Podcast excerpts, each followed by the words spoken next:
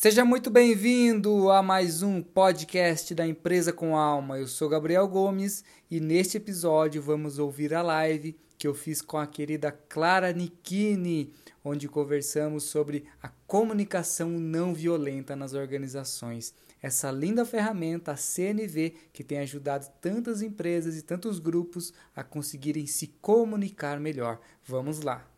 Boa noite! Ei, Gabs, boa noite! Tudo bem? Tudo bem, e você? Tudo bem, que alegria estar aqui com você. Eu estou muito feliz, Gabs, obrigada pelo convite. Nossa, é uma honra enorme estar aqui com você. Uma honra é a minha de ter você aqui, disponibilizar o seu tempo, a sua participação para te mergulhar nesse assunto que você é especialista, para a gente falar aí para para os sete cantos do mundo a importância da comunicação e principalmente da comunicação não violenta nas empresas. Adorei esse tema que quando eu sugeri para você, eu falei, nossa, Clara conhece muito sobre CNV e vamos trazer aí essa ideia, trazermos esses conhecimentos para as pessoas que querem levar isso para as empresas, né?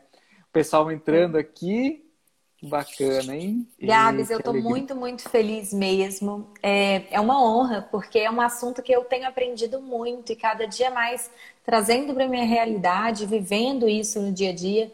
E me conecto muito com isso, sabe? Cada dia mais me, me conectando mesmo com a minha verdade. É isso que a comunicação não violenta traz muito pra gente, sabe? Então, obrigada novamente pelo convite. Obrigado você por aceitar estar aqui para a gente bater um papo. É sempre um bate-papo, né, Clara?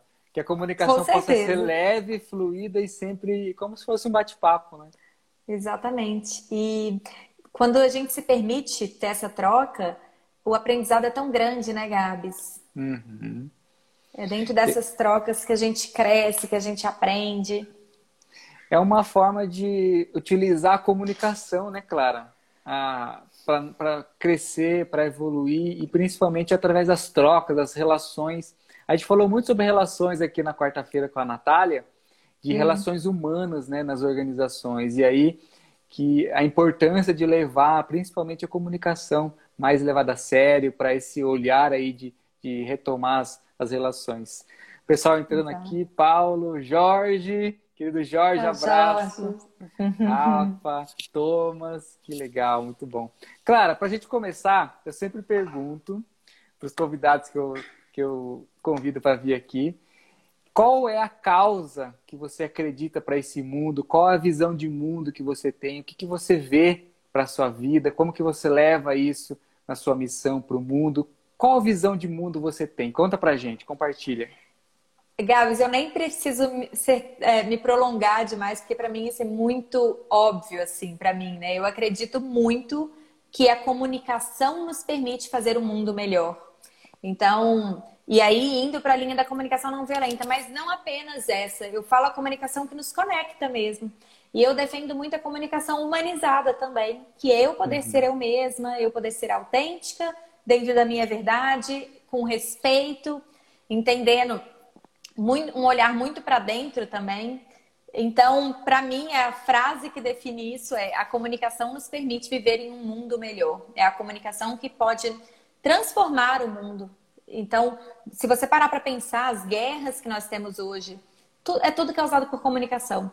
Então, aonde estamos errando, e aí eu me incluo nisso, né? Em qual momento a gente erra, em qual momento estamos falhando, que não estamos conseguindo aprender, trocar um com o outro.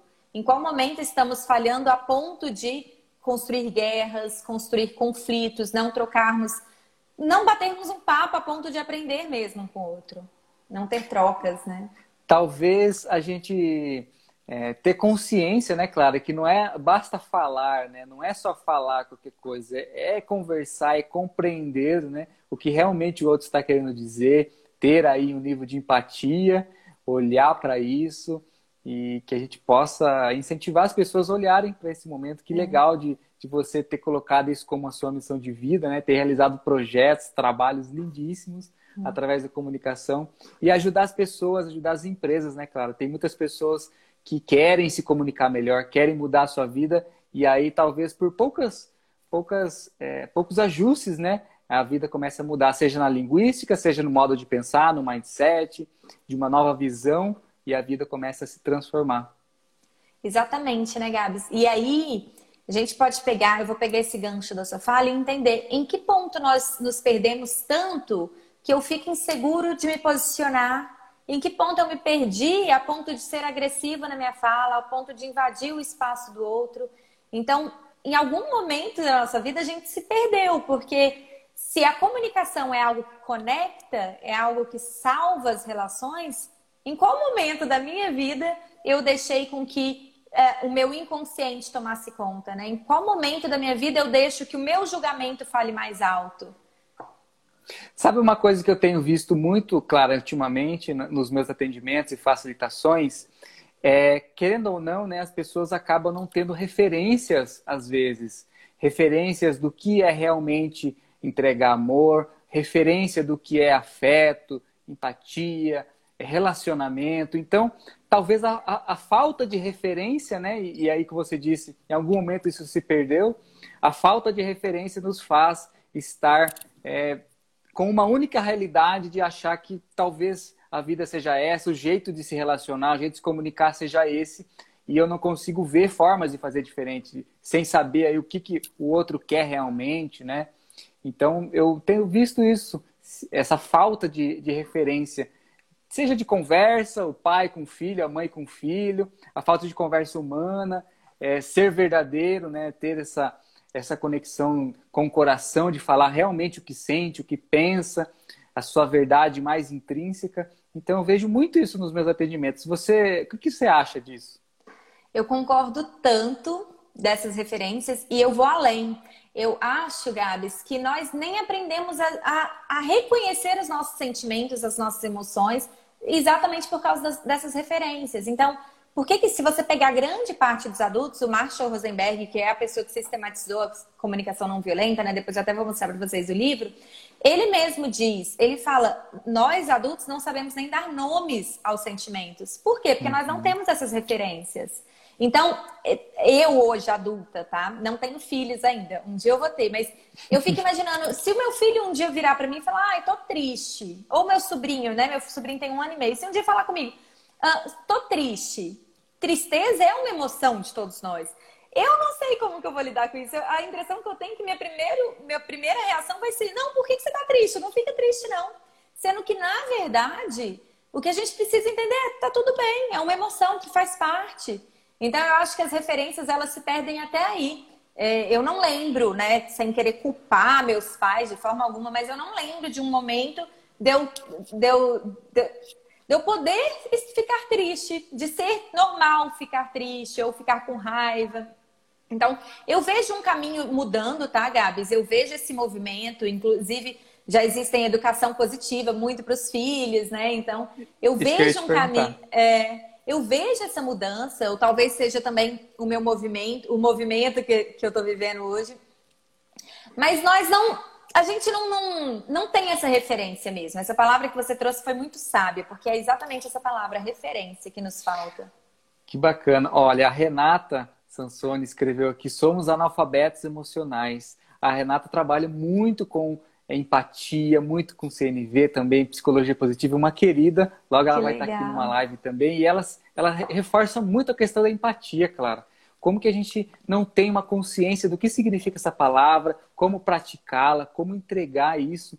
E aí a comunicação acaba ficando meio falha, né? A gente não tem uma certeza do que foi comunicado se não existe é, uma consciência do que realmente nós fizemos, ter consciência da nossa ação, responsabilidade né, do comunicador, como ele, ele se sente responsável pelo que ele está falando.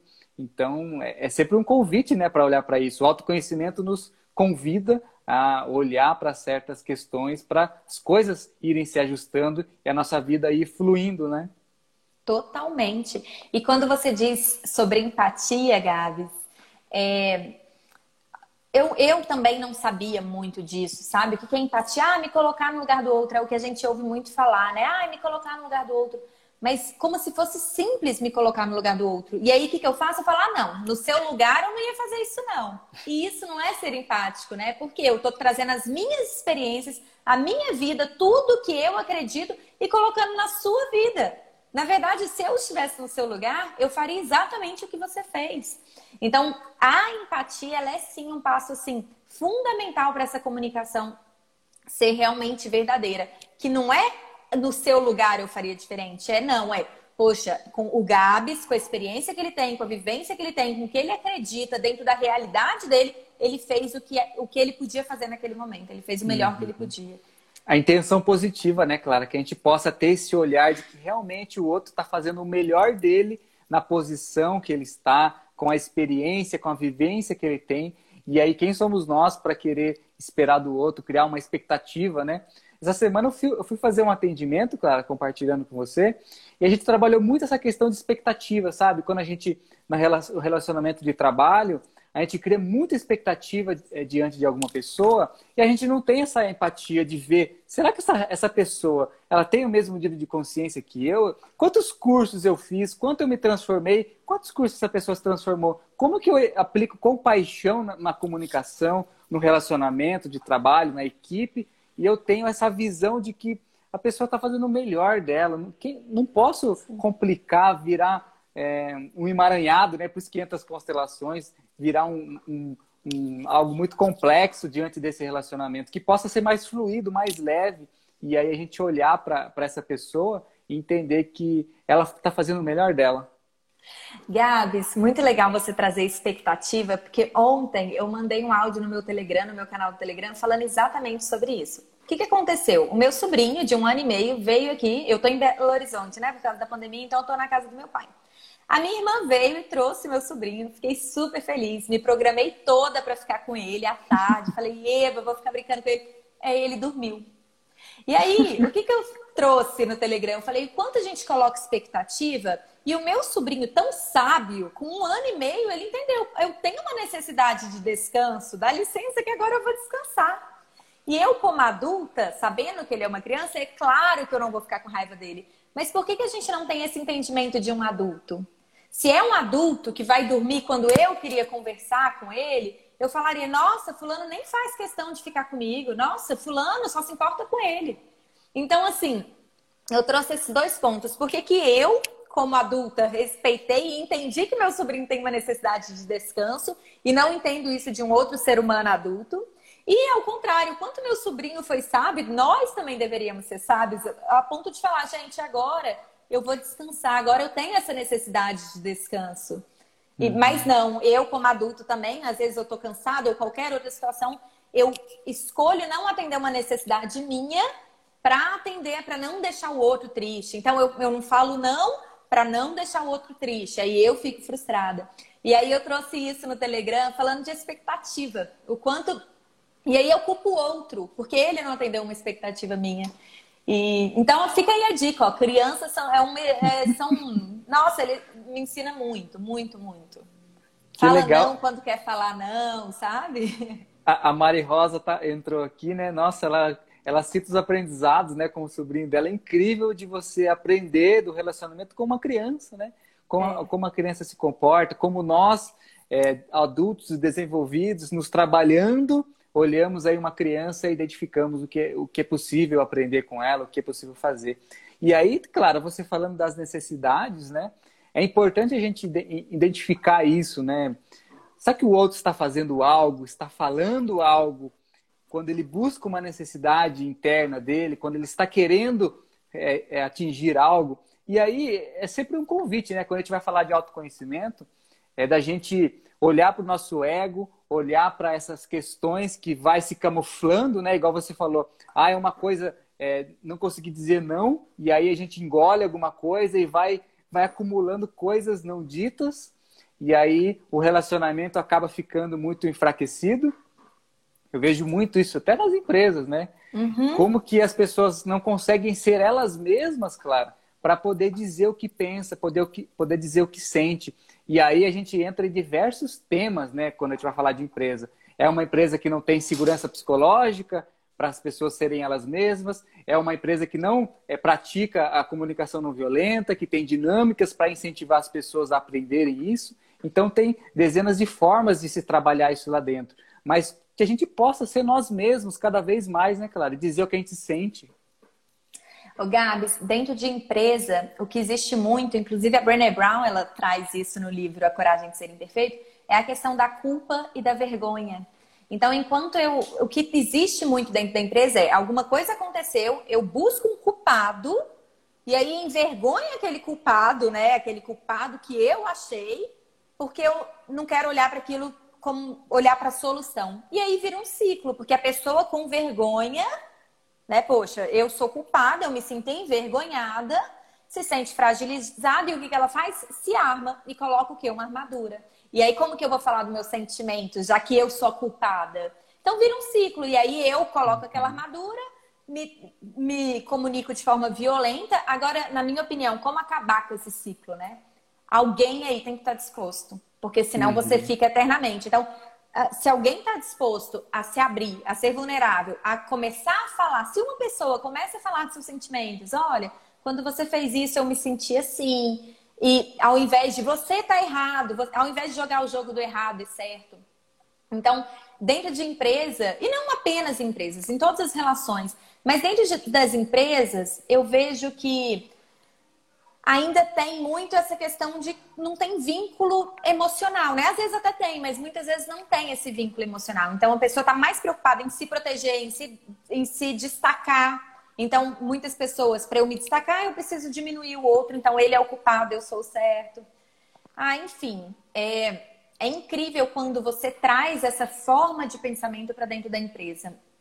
E está disposto a ser o primeiro a quebrar esse ciclo, né? Sim, eu, eu gravei um podcast, claro, acho que foi o primeiro podcast que eu gravei da empresa com alma, e eu citei uma, uma, uma passagem que aconteceu comigo, que, eu, que demandou muita coragem, muita vulnerabilidade, como você disse, de chegar para uma pessoa, e aí no conceito da constelação, né, de dizer que eu sinto que esse relacionamento não está sendo honrado.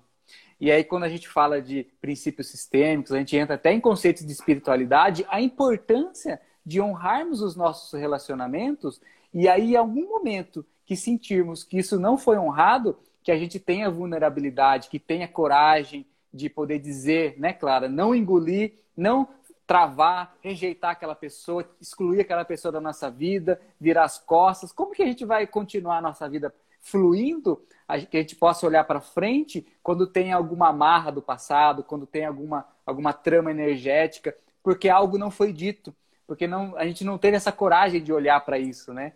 E aí empresas e organismos vivos que as pessoas passam grande parte da sua vida lá dentro, e aí qualquer pequeno conflito pode gerar uma confusão gigante, coisas não ditas, e aí isso vai virando uma bola de neve. Isso pode ser algo é, muito mais complexo que a gente pode imaginar, né, Clara? Exatamente. Então, é, foi o que eu falei. Se uma pessoa estiver disposta a quebrar esse ciclo, esse ciclo é capaz de ser é contagioso. Eu gosto de dizer assim. Eu acho que as, a, a, comunicação violenta é contagiosa, assim como a comunicação não violenta também. se, eu, se eu me abro para você, se eu exponho os meus sentimentos, aceita a minha vulnerabilidade, como consequência vai ter esse retorno? E alguém falou um negócio aqui interessante, a Bats Lima, justamente ah. por não ter esse vínculo emocional, acho mais fácil usar a CNV na corporação do que no lar, por exemplo. E ela tem total razão. Inclusive, a Kirsten, dinamarquesa, que eu fiz um curso, eu acho que eu comentei com você, né? Do retiro, ela disse isso, quão é desafiador a gente acessar isso com, com as pessoas que a gente tem mais intimidade. Então, quanto mais intimidade eu tenho, é mais difícil essa, esse olhar para dentro e aceitar e demonstrar isso, sabe? Roberta Olá, Lima que falou isso. Roberta. Obrigada, Roberta. Bacana. Agora, o... dentro das empresas ainda é necessária essa primeira pessoa corajosa aí para quebrar esse ciclo. Uhum. Eu, quando a gente vai falar de comunicação, claro, eu, eu sempre trago esses, esses temas, né, que são que vai poder aprofundar, ainda mais você que, tá, que trabalha especificamente com isso, né? Eu, eu vejo muito isso, vulnerabilidade, a, a referência, a, a, falta de segurança psicológica nas empresas, todos esses pequenos temas que vai aprofundando, mas que tudo está conectado à comunicação e como a CNV pode é, facilitar isso, né? Pode tirar algumas barreiras, tirar as fronteiras para as coisas começarem a fluir. E aí, claro, uma das coisas que eu gosto muito de, de falar, que é como que, ainda relacionado com a vulnerabilidade, né? Que a gente possa resgatar o nosso poder pessoal, claro, cada vez mais, e a gente dizer a nossa verdade. E aí, né, eu sempre entro em conceito energético, conceito de espiritualidade, a importância do nosso chakra laríngeo, ele está fluindo, né? A gente possa se comunicar. Então, quantas doenças acontecem, ah, principalmente na garganta, vai uhum. alguma coisa relacionada a isso, a cabeça, estômago, porque é algo não dito. Então, até quando né, a gente vai ficar remoendo, não ter essa coragem de olhar para algumas coisas relacionadas à comunicação? Olha que não é nada de outro mundo, não é nada é, muito profundo de, de, sei lá, físico, mas é algo mais psicológico. Como você consegue facilitar que as comunicações possam ser mais fluídas e aí a gente possa dizer a nossa verdade. Então, cada vez mais eu, eu, vejo isso e incentivo as pessoas a dizerem a sua verdade. Se conecta com o coração, a sua intuição.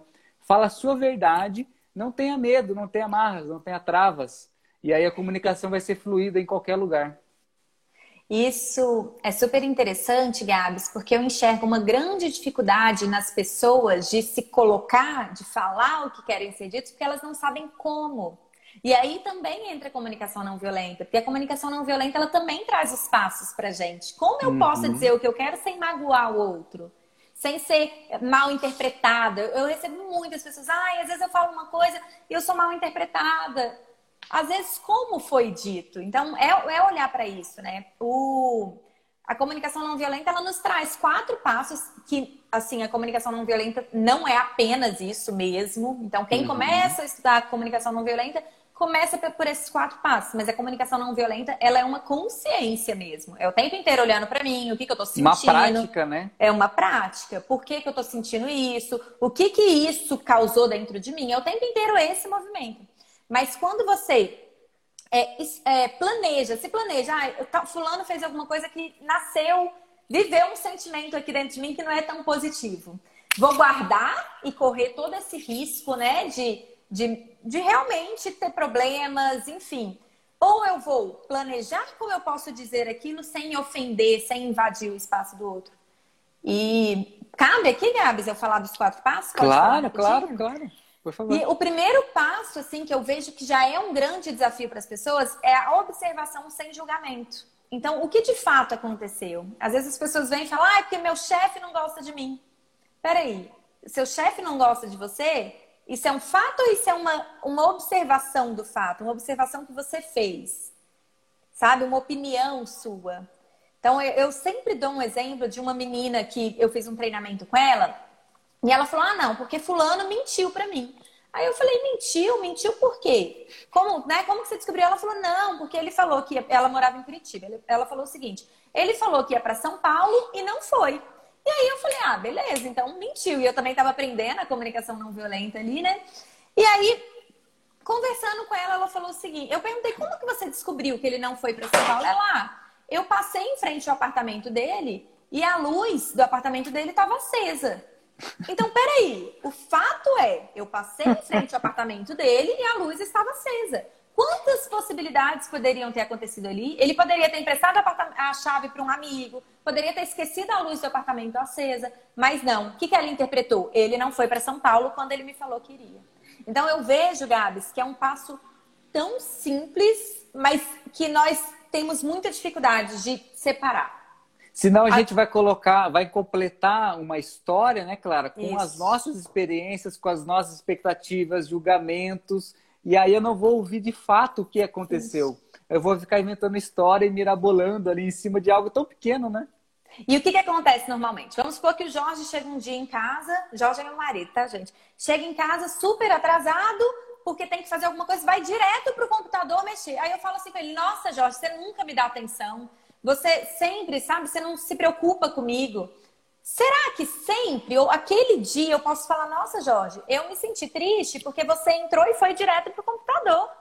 E dá, e, a, e dá uma abertura pro diálogo, sabe, Gabs? Uhum. Aí ele vai uhum. falar, nossa, amor, é, ou sei lá, né? Mas muito provavelmente o que, que, ele vai trazer? Amor, desculpa, eu precisava enviar esse e-mail, eu tinha, eu tinha esquecido, então eu realmente entrei correndo. Mas uh, o que precisa é observar os fatos, separar realmente. Então, ele não é, é sempre assim, ninguém é preguiçoso. Às vezes a pessoa deixou um sapato na porta e eu não gostei. Eu falo, nossa, o Gabs é mal bagunceiro, deixa o sapato aqui. não é, ele deixou o sapato ali hoje, né?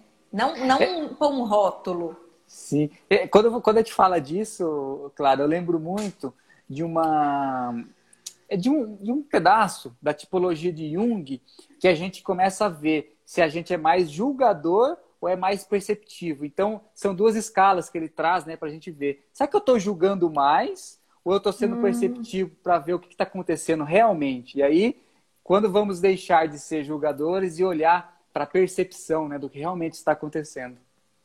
Nossa, que interessante, Gabs, adorei. E, e, o que eu acho legal também é a gente perceber a nossa própria evolução dentro disso. Eu, hoje, me percebo uma pessoa. Tô longe de ser, é claro que ainda julgo, porque ainda sou ser humano, né? Espero continuar sendo.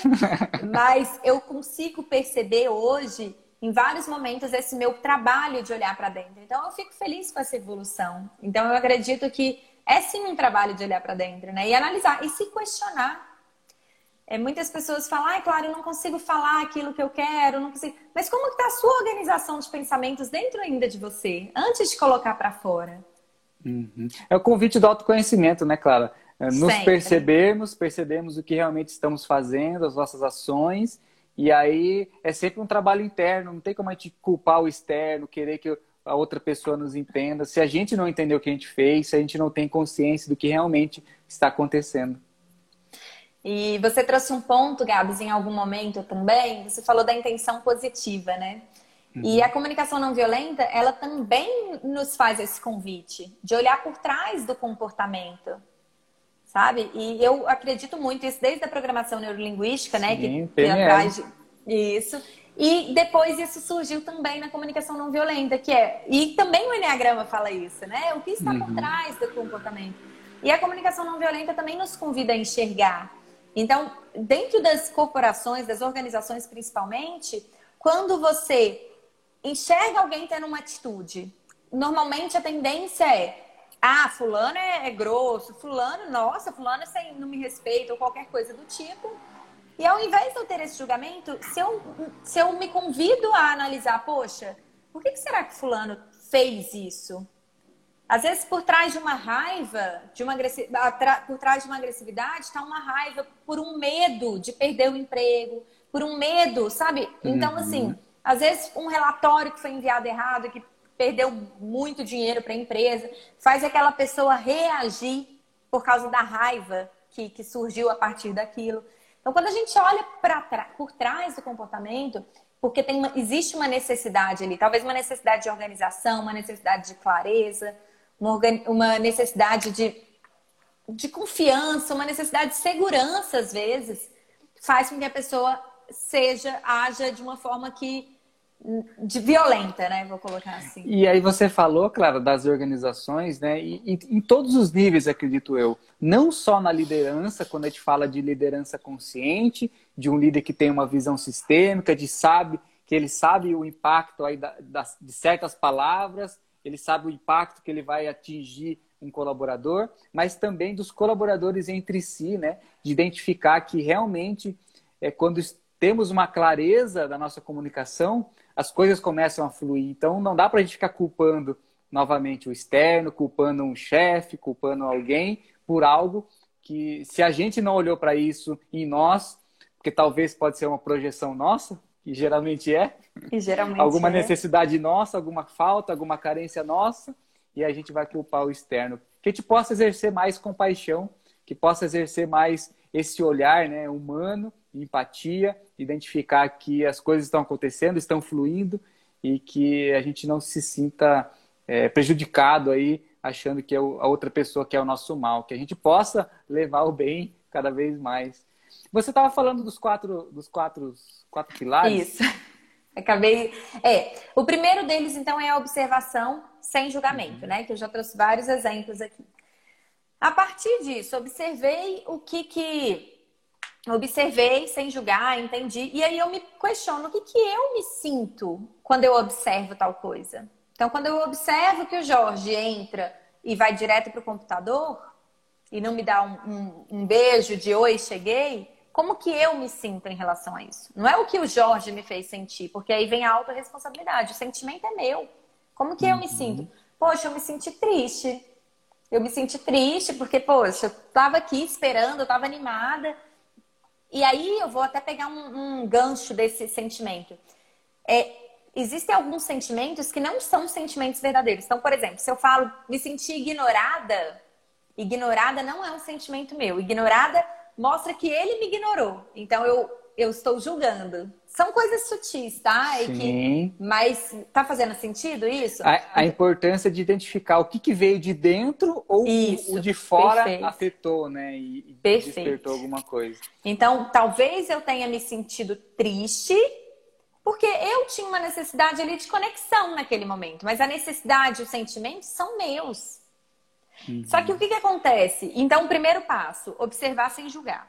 Observar o fato o que, que aconteceu de fato. Foi o que a Renata segundo... escreveu aqui também, né? Acessar as suposições, julgamentos e avaliações que fazemos são essenciais para nos reconhecermos. O primeiro Isso. passo da autorresponsabilidade. Total, total.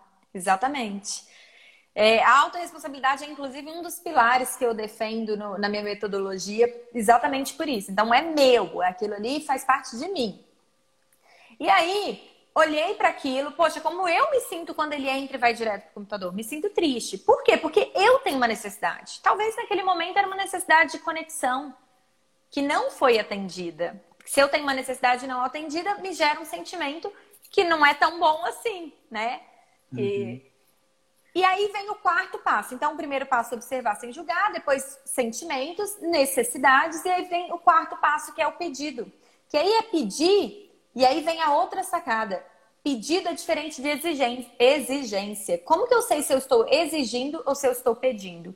Quando eu estou pedindo, eu dou a possibilidade da pessoa falar não para o meu pedido. Então, uhum. se eu falo uhum. assim, Jorge, quando você entrou, é claro que não é tão assim, né, gente? Mas quando você é, entrou, é o passo a passo que é ensina o... a gente como estruturar na nossa mente, né? Perfeito. Né? Uma conversa. Isso. Se eu falo, Jorge, quando você entrou e foi direto para o computador, eu me senti triste, porque eu tenho uma necessidade de conexão. Você pode, da próxima vez, me dar um beijo quando você chegar? Porque isso vai fazer a minha necessidade de conexão ser atendida? Se ele fala assim, não, claro, eu não posso. Se for verdadeiramente um pedido, eu preciso lidar com aquele não. Uhum. Se é uma exigência, eu, e é assim que eu percebo se é um pedido ou uma exigência. Se é uma exigência, se eu falo, por mais que eu use os quatro passos, se a hora que ele falar não, eu não conseguir lidar com esse não, poxa, então eu estou fazendo uma exigência para ele. E, ai, Clara, mas isso é difícil pra caramba. É um processo. É um processo. Vai virar uma de... briga de ego, né? Se Exato. Rebatendo, e, né? E é um processo, igual a Renata falou, de autorresponsabilidade. Poxa, peraí, ele falou não. Por que, que ele falou não? E aí eu posso fazer essa investigação ao contrário. Qual a necessidade dele que ele está atendendo ao falar não. Compaixão, como a gente tem uma Exato. compaixão para ter esse olhar de que ele tem, essa, ele tem essa possibilidade de falar não, uma escolha dele. Isso.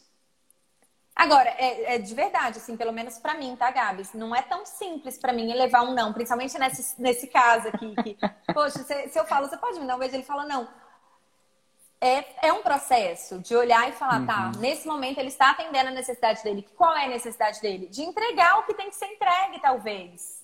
Uhum. Então, a gente, se a gente tem essa habilidade de olhar por trás do comportamento, por trás do não da outra pessoa, nós somos capazes de salvar várias e várias relações. Perfeito, Clara, perfeito. Adorei a explicação dos quatro. Uhum. Eu gosto de trazer muito, claro, um conceito que eu, que eu aprendi, que é o, o autoenfrentamento.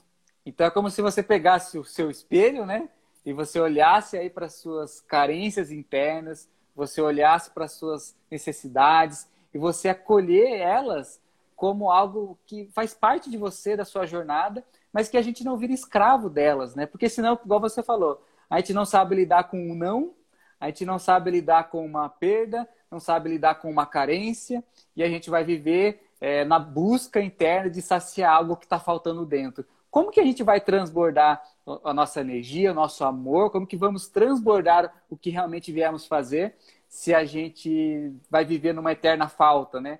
Que a gente possa se ver completo e que possamos transbordar para essas pessoas que chegam até nós, que nós impactamos.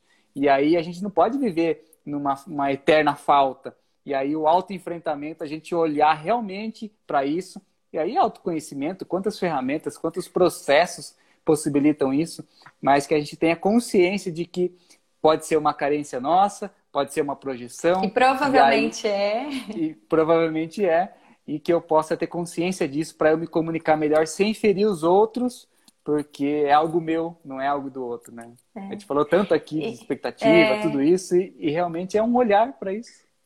E quando você traz é, esse ponto de sermos completos, eu, eu gosto de acrescentar, Gabs, lembrando que somos sim porém nunca seremos perfeitos. Então, não exigir de você mesma, de mim mesma, uhum. que eu seja perfeita e entender que eu sou suficiente. Sim. Porque às vezes nessa busca dessa perfeição, a Brené Brown também traz muito disso. Nessa busca de perfeição, eu preciso ser perfeita, eu passo a olhar para mim como se eu não fosse suficiente. E eu acho que o completo na sua fala, ele é sinônimo do suficiente, não da perfeição. Sim, senão né? a gente vai ficar sempre. Ah, a quando eu tiver, sempre é algo no futuro inatingível, né? Algo é, hipotético, que a gente fica só projetando para o futuro, a gente não tem um estado de presença de agora e vê que realmente esse sou eu, essas é, são sensações que eu estou sentindo, esses sentimentos, essas emoções. Eu preciso olhar para isso, preciso trabalhar isso para que isso não é, prejudique alguém, né? E aí Exato. que não seja uma comunicação violenta quando eu julgar ou conversar com alguém. E Gabs, é, é, veio aqui agora que você falou isso, é importante também a gente não se comunicar violentamente com nós mesmos. Às Sim. vezes eu julgo o outro e aí vem uma vozinha interna e fala, Clara, você está julgando, para de julgar, coisa feia julgar. E aí eu passo a julgar a minha voz interna. Sim. E eu passo Vai a virar um, um, processo de culpa, né? De a gente ficar isso. ali no looping, de olhar para dentro e remoendo algo sem isso. olhar o que realmente pode acontecer. É, é, importante, julguei, deixa eu olhar com compaixão para mim mesma. A, a, a autocompaixão e a autoempatia vem antes da compaixão e empatia com o outro. Tem, tem momentos que se você vem me pedir empatia, sei lá, desabafar, claro, eu tô num momento difícil. Se eu não estou pronto para te dar empatia, Gabs, é um processo, inclusive da comunicação não violenta, que eu fale, Gabs, nesse momento eu não eu não tô com empatia suficiente comigo eu não consigo uhum. te dar uhum. empatia agora. E aí entra de novo, né, o pedido de exigência. Se você sabe, se você entende que agora eu tenho uma necessidade de olhar para mim, não vou conseguir olhar para você, um pedido. Incrível. Eu sempre, eu sempre vejo isso, Clara, de, de uma forma através da espiritualidade, porque os meus processos me trazem muito isso. De como eu me relaciono com o meu corpo, eu me relaciono com, é, com as coisas internas, né? Com os, com os meus órgãos, com o meu corpo, com a minha pele, com tudo que está dentro, como essa consciência se relaciona com esse corpo. E aí não pode ser nem um pouco violento, não pode ser nem um pouco de culpa e ficar se debatendo com isso, porque senão a gente não olha para a vida, não olha para o mundo, para as coisas aconteceram, para a energia poder fluir para frente, né? Então, uhum. isso acontece muito comigo, a gente possa olhar e, ser, e ver esse relacionamento interno como algo que precisa ser acolhido com muito amor, né? Não no sentido aí de violência com nós mesmos, igual você falou. Isso acontece muito. Muito, nossa, muito. É, uma das experiências que eu tenho, Gabs, quando eu fiz a minha primeira live, eu lembro que durante a minha live eu ficava com uma vozinha interna que não me deixou em paz. Falando comigo, nossa, Clara, tá horrível. O que, que é isso que você tá falando? Nossa, que nada a ver, que não sei o quê. E eu desliguei a live eu eu chorava, eu falava, gente, nossa, que vergonha, eu senti vergonha, muita vergonha. E aí eu, eu tive esse momento de olhar para mim, de entender o que, que era isso que estava passando dentro de mim, por que, que eu estava sendo tão exigente, buscando uma perfeição tão profunda, sabe? Que, poxa, era minha primeira live. E aí depois que eu olhei para isso, me acolhi, eu falei, eu vou assistir a minha live, buscando os pontos positivos dela. E eu achei a live super legal, porque eu consegui fazer isso, né? De tirar uhum. a voz crítica. Eu falei, poxa, que live legal para minha primeira live. Então, é esse movimento, eu acho que é importante a gente fazer. Sim, a minha professora de, de constelação, a Cornélia Bonenkamp, ela fala secretária interna, que fica lá é, batendo o cartão, fica, é. fica falando secretária interna. Vamos dar férias para essa secretária, vamos deixar um pouco mais tranquilo. É. Ó, a Renata escreveu aqui um comentário. Exatamente, somos empáticos com o outro quando somos capazes de reconhecermos primeiramente nossa própria humanidade. A autoempatia vem primeiro. É, a importância mesmo. de olhar olhar para nós, né, Clara? E aí a comunicação não violenta talvez comece aí, né? É, e não é nem talvez, viu, Gabs? É com certeza. É, a Kirsten, de novo, é uma, nossa, ela é assim. Ela, no, no, no, retiro, ela trouxe o seguinte: ela falou, gente, eu, no final do retiro, ela falou, eu vou dar uma notícia para vocês. A gente, oi, ela, vocês só vão aplicar CNV com outro depois de cinco anos aplicando com você mesmo. Aí todo mundo, como assim? Por quê? Porque é primeiro olhar para dentro. Se eu não sou capaz de reconhecer os meus sentimentos, as minhas necessidades, como eu quero reconhecer isso no outro? Quem sou eu? E aí vira um jogo de tipo, você está sendo violento na sua fala. Ah, você está falando isso porque você tem uma necessidade disso, né? E aí acaba se tornando violento, mesmo quando eu quero usar a, a, os passos da comunicação não violenta. Então é principalmente com a gente, assim, o primeiro passo, com certeza. Exatamente. Ô, Clara, e como você tem visto é, as empresas buscando treinamentos, buscando é, pessoas para trazer uma certa facilitação dinâmica de como as pessoas é, podem se conversar para restaurar as relações, para que a comunicação seja mais fluida, porque a gente sempre vê, né, uma das maiores dores das empresas é, é, a falta de engajamento, a falta de união, as equipes estão separadas, as pessoas cada um pensa em si, mas como que surge isso da, da empresa de ver uma necessidade de Vamos trabalhar a comunicação aqui dentro? Você tem visto isso? Como é que é o seu olhar diante das empresas? Gabs, o que eu ainda vejo, e posso estar enganada, espero que esteja, na verdade, mas é, o meu contato maior são com empresas maiores, tá? Uhum. Então, mas o que eu ainda vejo, que o tipo de, de treinamento que essas empresas buscam são com foco no resultado. E não que resultado não seja importante. Claro que o resultado uhum. é o resultado que mantém a empresa. Mas o que a grande parte das empresas não entendem é que para ter resultado precisa de seres humanos. A Inclu... parte de humanização, né? Exato. Então, assim, não enxergo ainda como uma grande abertura das empresas. Não sou a melhor pessoa para falar sobre isso ainda, tá? Mas é, é a minha percepção. Então, quando se diz de comunicação não violenta, empresas espiritualizadas, eu ainda vejo um distanciamento das empresas. Inclusive, a Brené Brown cita no livro dela que ela recebe muita proposta para levar treinamento da empresa e o pessoal fala assim: ó, oh, a gente quer gente inovadora, criativa, mas não fala de vulnerabilidade aqui não. E aí ela fala, gente, tá ligado. A pessoa só consegue ser inovadora e criativa se ela for vulnerável. Por quê? Porque vulnerável é estar disposto ao erro, é estar disposto a lidar com o desconhecido. E para você ser criativo e inovar, você vai lidar com o desconhecido. Então, ela, eu sou muito fã da Brené Brown, assim. Então, ela sempre traz isso de uma forma muito cômica. O quanto as empresas querem resultados, querem pessoas criativas, querem pessoas que são inovadoras, mas não estão abertas a erros, não estão abertas a, né, a deixar que cada um seja seja eu mesmo. E quando eu, vou, eu consigo criar, quando eu sou eu mesmo.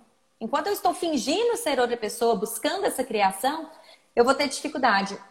Então, a minha percepção, Gabs, é que ainda existe uma resistência. E, e como que é a sua percepção? Agora eu quero saber também. eu, eu, eu ia responder essa pergunta é, um pouco parecendo, parecido com o que a Mari escreveu aqui. Ó. A Mari escreveu, a Mariana Rosa. Eu fico imaginando um mundo onde todas as empresas têm alma. Já pensou? Mário, eu vou, eu vou compartilhar com vocês que há um, um tempo atrás eu pensava assim: é, será que todas as pessoas vão, vão entender a necessidade de mudar as empresas, mudar esse mundo corporativo, ter essa nova consciência? E aí a gente fica é, pensando no macro, né? pensando no máximo possível, é, as empresas grandes, que, que é a nossa referência de empresa. E aí é, a gente fica num, num certo looping de por onde eu começo, né? Se existem empresas, e aí é, é, muito difícil atingir, existe um, todo um histórico de, de, de, trabalho, de visão mecanicista, né? A gente fala muito isso na nova consciência corporativa, como a gente muda uma visão mecanicista é, daí das empresas para uma, visão mais humana. E aí eu vou, eu vou conectar isso com um workshop que eu participei de CNV no ano passado, lá no Fora da Nova Consciência. Até tava o, o autor do Grok, o joguinho do Grok, uhum. que é o que traduziu, pessoal, é, é o pessoal da, da editora lá do Sul, uhum. do Colibri. E ele que fez o workshop. E aí, eu, na hora que ele começou, foi engraçado. Ele perguntou o que a gente faz, né? Os, as pessoas que estavam no workshop. E aí eu vi, falei, tinha bastante gente. Eu falei, nossa, não tem nenhum líder de empresa aqui, não tem ninguém é, de um cargo, né? E aí eu pensei, nossa, que a gente possa incentivar as pessoas que estão buscando esse conhecimento para que eles possam multiplicar pelo menos para um líder que chegue até ele. Porque dificilmente aparecem líderes em workshops de, desse sentido. Ainda mais em, em, temas, né, que, igual você falou, é, existe uma certa referência, uma certa crença de que é uma coisa de lado, é uma, uma coisa diferente do que a gente pode usar dentro da empresa. Então, claro, foi legal nesse workshop que só tinham facilitadores. Eu falei, nossa, esses facilitadores, eles são os multiplicadores. E aí, uma das coisas que eu ensino nas primeiras aulas lá do, do portal da Empresa com Alma, que é a parte da difusão de inovação. A gente começa por aqueles inovadores, aqueles multiplicadores, né? Quem que, quem que fica na fila da, da loja para comprar um celular que vai lançar? As pessoas mais adeptas à inovação, mais adeptas a algo novo. E aí, com isso, vai se multiplicando. Então, que a gente possa levar né, a CNV para facilitadores, para as pessoas que querem praticar e levar e aí, no momento que eles é, atingirem os líderes, atingir pessoas de impacto, seja na parte dos colaboradores ou numa gerência de uma empresa, isso já está se é, tá tendo um resultado incrível. Mas que a gente possa começar, né, por aqueles que é, vão multiplicar, aqueles adeptos. E a gente não pode ficar numa expectativa é, igual eu também ficava no passado. Nossa, mas eu preciso começar com o líder, eu preciso começar de cima. Não. Que a gente possa atingir as pessoas que querem levar isso para frente, que querem transmitir esses conhecimentos. As pessoas que estão abertas a despertar uma nova consciência. E aí, com isso, vai se multiplicando. Então, eu acho que faz muito sentido essa sua pergunta, a pergunta da Mari, e essa visão de começar pelos multiplicadores, que é que são as pessoas que estão aqui com a gente, querendo é, conhecer mais sobre verdade. a CNV, né? E eu vejo, Gabs, é além. É muito lindo isso tudo que você trouxe, mesmo, e eu concordo 100%. É, e eu vejo que além das pessoas levarem com a fala, igual nós estamos fazendo aqui, levando, trazendo mesmo conteúdo, mas é aplicando na vida. Então, uhum. quando eu uhum. aplico na minha vida e as pessoas começam a perceber mudanças na minha vida, porque é perceptível mesmo. Te vai ser pessoas... exemplo, vai inspirar, né, Isso, né, Clara? sendo exemplo, na atitude. É muito mais até do que na palavra. Quando eu entrei no desenvolvimento pessoal, Gabs, eu queria levar todo mundo. Eu falava, nossa, precisa conhecer isso, não sei o quê. A gente quer é... convidar todo mundo, transformar todo mundo de uma vez. E hoje eu entendo que não é dessa forma. É, tem uma, uma frase que eu gosto muito, que é assim: eu parei de ouvir o que você fala e passei a ouvir o que você faz. Então, hum. eu acho que é muito esse caminho sabe? Beleza, você está aí no desenvolvimento pessoal, você tá... mas você está olhando para você, você tem coragem de olhar, de ter um autoconhecimento, de olhar para dentro, antes de querer ensinar para o outro. Então, eu, eu acho que o exemplo, ele é o que transforma mesmo, assim. Incrível. Eu, eu sempre falo, Clara, que os líderes conscientes, né, eles precisam ser inspiradores, eles precisam inspirar as pessoas a fazerem, pensarem diferente, através do exemplo. Uhum. Então, que a gente possa é, praticar esse olhar também de ver o lado positivo das pessoas, ver as qualidades, os talentos, as virtudes, porque com, com essa prática de ver o que, que o outro faz de bom, o que, que o outro aprendeu, o que, que o outro consegue fazer, o que, que ele consegue transmitir no, no jeito de trabalhar, na sua ação, no seu dia a dia, mas que a gente tem um olhar de olhar para quem está do nosso lado, com esse olhar de copo positivo, é, o copo meio cheio, como que eu vejo as virtudes dessa pessoa e que esse exemplo inspire nós a fazermos isso também daqui para frente, que a gente possa multiplicar. Então, como que a gente pode é, ser exemplos, né, de uma mudança para que aquilo se se dissemine, né, que aquilo se multiplique cada vez mais. Então, eu acho muito bacana líderes inspiradores que eles, é, as pessoas olham para esses líderes e falam, né? Essa pessoa me inspira. Eu passei naquele trabalho e aí, né? Olha a crença coletiva, a gente reclamar do trabalho passado, o trabalho é. anterior. É. Não, que a gente possa honrar esses trabalhos por onde a gente passou, honrar os relacionamentos com os chefes, com os líderes e tirar um aprendizado que a gente teve, porque querendo ou não, a gente teve um aprendizado. Como que a gente olha para isso E, e isso nos inspirou a ser quem nós somos. E com certeza nós inspiramos outras pessoas. Às vezes a gente não sabe, né, Clara? Mas outras pessoas se inspiram em nós. E aí, como que a comunicação com, com o que nós fazemos, com esse exemplo, é, possa passar essa, essa, esse gesto né, de generosidade para mais pessoas. É. Ô, Gabs, eu, eu vou. Me, me, veio aqui de novo de falar algo com essa uhum. sua fala. Você falou, às vezes a gente não sabe, mas nós inspiramos as pessoas. E, de fato, e sabe por que, que a gente não sabe? E a gente, eu, eu você e todo mundo que está aqui, muitas vezes nós somos inspirações para outras pessoas e nós não sabemos porque nós não aprendemos a dizer isso às pessoas também. Uhum. Então, assim, eu te admiro e quantas vezes eu falo isso? Quase Quanto nunca. eu elogio, né? Qual é o meu nível de elogiar as outras pessoas, exaltar, irradiar? Eu tenho aprendido muito a palavra irradiar, claro. É. Nos meus processos de espiritualidade, vem muita palavra irradiar. Como que a gente irradia é, generosidade, amor, elevar aquela pessoa, um pensamento positivo, de incentivar ela a continuar em frente. Porque às vezes as pessoas é, precisam de um incentivo. E, e em vez dela ficar buscando aquilo através de uma troca, de um comércio, de, de reconhecimento, buscar que o ego se permaneça, viés de confirmação, é. mas que a gente possa, através de um ato generoso, de incentivar aquela pessoa, de falar que olha que legal que está fazendo, parabéns, continue, adorei o que você está fazendo e possamos incentivar, levar essa onda né, de, de generosidade. E, e, eu vou até um pouco além, Gabi. Se você trouxe o exemplo né, do chefe, ah, e olhar para o chefe como o que, que você aprendeu com aquele ali. Às vezes até falar com esse seu antigo chefe que você acredita que te fez mal, mas se você faz esse trabalho de entender, poxa, eu só sou quem eu sou hoje porque eu tive esse chefe, e se você resolver agradecer aquele chefe, né? Uhum. Às vezes não, nem precisa ser uh, com palavras mesmo, mas às vezes até só em pensamento. O quanto isso vai tornar o processo mais leve para você.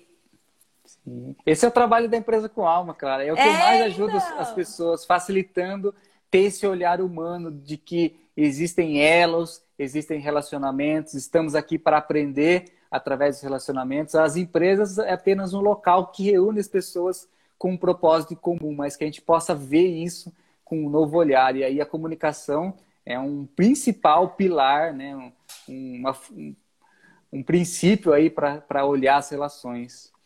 Ó, a Aline escreveu aqui, ó, com certeza estou aprendendo muito com a Clara, já vejo resultados no meu dia a dia. Ai, a Aline é uma linda, ela, ela me manda mensagem. Obrigada, Aline. Que legal. Clara, conta pra gente como que é, como que você compartilha os seus conhecimentos, a sua sabedoria aí do que você tem aprendido com a, a parte da comunicação. Porque eu falo muito isso, não é conhecimento jogado, que a gente não, não fique preso apenas a ferramentas, né? Existem ferramentas que vai nos auxiliar. A comunicação claro. não violenta, CNV, inteligência emocional, o que for, mas que a gente não fique presa, presos a ferramentas, mas que a gente possa principalmente é, inspirar as pessoas falando a nossa verdade. Como que você compartilha todos esses aprendizados, essa sabedoria sobre comunicação? Como você tem ajudado as pessoas? Conta.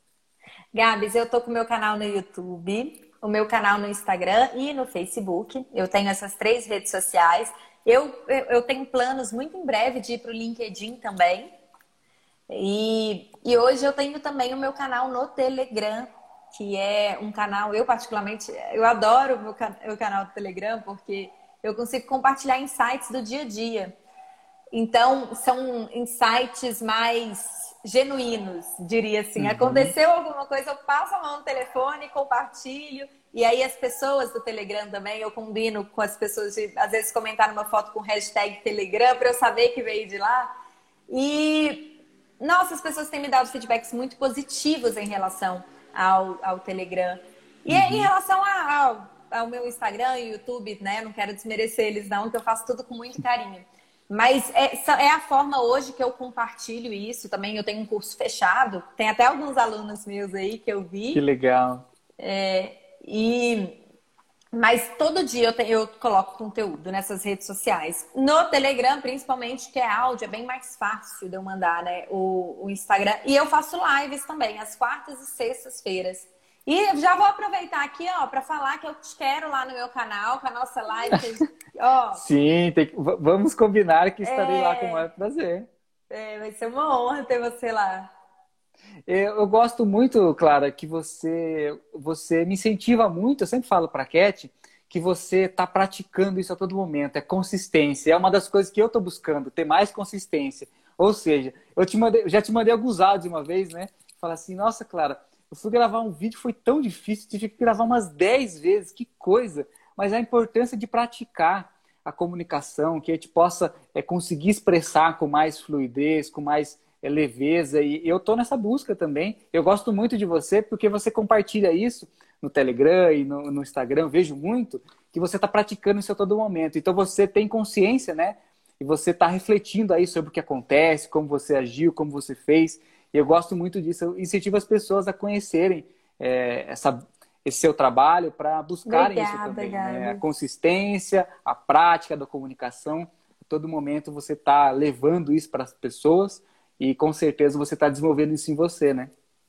É, eu, eu vejo que a frequência vem antes de excelência. Uhum. E como que eu me torno excelente? Se existe algo como excelência, né? Uh, fazendo, fazendo, praticando. No início você falou, ah, tem que gravar umas 10 vezes. Eu, nossa, o que que acontece? É uma busca, pelo menos era para mim, de o vídeo perfeito. E eu desapeguei um pouco, graças a Deus e graças ao meu trabalho de, de eu consegui desapegar dessa perfeição e eu entendi o seguinte: eu prefiro um vídeo não perfeito impactando uma pessoa do que um vídeo perfeito que nunca saiu da gaveta. Uhum. Então, ixi, às vezes eu mando coisas com erro de português, isso tudo é comunicação. Agora, e eu enxergo isso, tá, gente? Eu olho, eu falo, ai, às vezes áudio no Telegram, eu falo, como eu falo muito espontânea, às vezes sai umas coisas, eu falo, gente, olha o que, que eu falei, ai, vou deixar. Então, eu, é, um, é um processo de desapego que eu vivi muito, assim. E, e, e tenho vivido, né? E tenho vivido. Eu acho que esse, esse desapego é um desprendimento, né, Clara? Da, da violência com nós mesmos, igual a gente falou, Isso. né? Da gente se, se mutilar, se criticar, ficar com culpa. Então, isso é sem viver, né? Você está praticando é. esse desapego de que eu possa ser eu mesmo, estar fluindo, falando a minha verdade, de uma maneira muito mais tranquila, calma, sem me preocupar com julgamento, sem expectativas do que o que o outro vai pensar, falar, mas eu tenho consciência do que eu estou fazendo, do que eu estou querendo transmitir, que eu estou fazendo, isso é, isso é autoconhecimento, isso é desenvolvimento humano, isso é evolução, né? É, autocompaixão, a Elaine falou, é, é muito. É, é, uma autenticidade, né, amiga? Gente, a minha sócia aí, ó, orgulho oh, danada. É... Mari, hein? Logo é, vou, vou, é... vou, convidar a Mari para a gente fazer um, uma, uma live aqui sobre produtividade nas organizações, já que ela está especialista aí. em produtividade. Isso aí. Ó, temos dois minutinhos aqui para encerrar nossa live. É, posso então agradecer aquelas. Claro, claro. Vamos ver os comentários aqui, ó. Ó, a Daphne escrevendo, gente, que bate-papo rico, que lindo vocês dois. Desapega a confiança no seu trabalho, Andréia. Que bacana. Renata, autocompaixão e auto-amor. Que a gente possa multiplicar isso cada vez mais, né, Clara? Cada vez mais, Gabs. E viver aí cada dia mais leve. Eu, eu busco isso, sabe? Essa leveza. Muito não quero que seja pesado nem para mim nem para o outro, sabe? Manter essas relações. As relações fluídas, né? Isso é comunicação é, muito mais humana do que a gente está acostumado. Clara, é. gratidão pelo ah. seu tempo, pelas suas experiências, aprendizados, disponibilidade de estar aqui com a gente durante uma hora compartilhar tudo isso. Gratidão de coração. Continue sempre nesse lindo trabalho que você tem, nessa linda missão de levar comunicação para as pessoas. Gratidão. Gabs, eu vou aproveitar. Se tem 30 segundos aí, eu vou falar. Você não tem, eu acho que você não tem noção o quanto você foi um apoiador desde o início do meu trabalho. De verdade. Desde o início. Te mostrei a minha o meu projeto lá no início e você foi sempre um grande apoiador, de verdade. Então, assim, eu sou muito grata. Obrigada pelo convite. Obrigada por ter sido esse apoiador. É... Obrigada mesmo. A Bruna, isso é algo que eu bus... tenho buscado também, leveza, humanização. Amei a live, obrigada. Gabs, então assim, aproveita aqui, ó, para agradecer em rede nacional por, por ter sido esse apoiador, esse incentivador lá desde o início mesmo, sabe? Sem julgamento, muito pelo contrário. Tipo assim, vai que tá lindo. E, e foi isso, eu fui. Gratidão.